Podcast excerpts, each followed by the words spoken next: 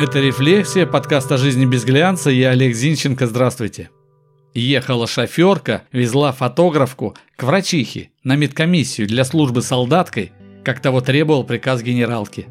Тьфу, какой-то блатной сленг напоминает, как будто по фене ботаем. Противно аж. Меня ставит в тупик стремление некоторых людей максимально насыщать феминативами название профессий. Феминатив, согласно словарям, это имена существительные женского рода, которые обозначают женщин, образованы от однокоренных существительных мужского рода, обозначающих мужчин, и являются парными к ним. Обычно феминативы обозначают профессии, социальную принадлежность, место жительства. Немало феминативов вообще не внесены в словари. Тогда почему люди, особенно молодые или заигрывающие с ними, старперы так активно используют эти слова? На мой взгляд, все дело в убогости их словарного запаса, в нежелании пользоваться всем богатством русского языка. Поясню. В русском языке, в отличие, например, от английского, к которому мы, общество, особенно тянемся в последние 25 лет, порядка 500 тысяч слов. Английскому хватает 300 тысяч. В жизни же большая масса русскоговорящих обывателей довольствуется 8 тысячами слов – Читающие люди расширяют словарный запас до 20 тысяч слов, ну а верх применения 30-35 тысяч слов. Менее 10% известных слов. Так зачем же, зачем же придумывать новые слова, вгоняя их в прокрустово ложев феминативов? Да-да, знаю, борьба с сексизмом во всех его проявлениях, но русский-то язык при чем? Он-то что плохого сделал вашему воспаленному сознанию? В нем достаточно слов и оборотов, чтобы выразить любую мысль, в том числе и относительно женщин и их прав. Ведь так можно дойти и до прогрессирующего маразма. Послушайте и оцените странность восприятия. Академик – академичка. Косметичку напоминает, правда? Ветеринар – ветеринарка. Так, наверное, можно называть учреждение, где учат на ветеринаров. Космонавт – космонавтка. Что-то типа алкоголички, да? Стрелок. А в женском роде как? Стрелка, что ли? Золотарь? Золотарка. Ну вот, вроде нормально звучит. Слово «золотарь» знаете? Это говночист по-простому. Слушайте, русский язык не ученые создают и не академики от воздействия оберегают. Наш язык – это величайшее коллективное творение людей, на нем говорящих.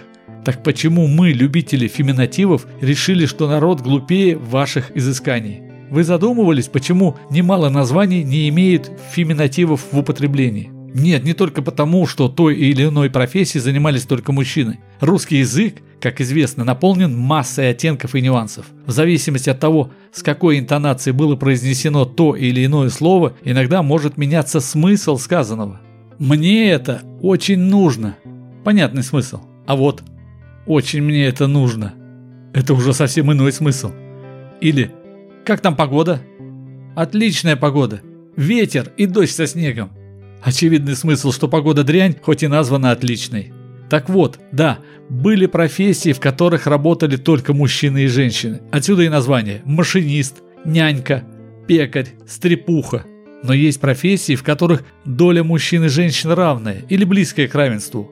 Но название профессии в мужском роде – доктор, врач, солдат, ученый, педагог – это объясняется тем, что люди таких профессий вызывали и вызывают особое уважение, а феминативы принижают сакральность этих профессий.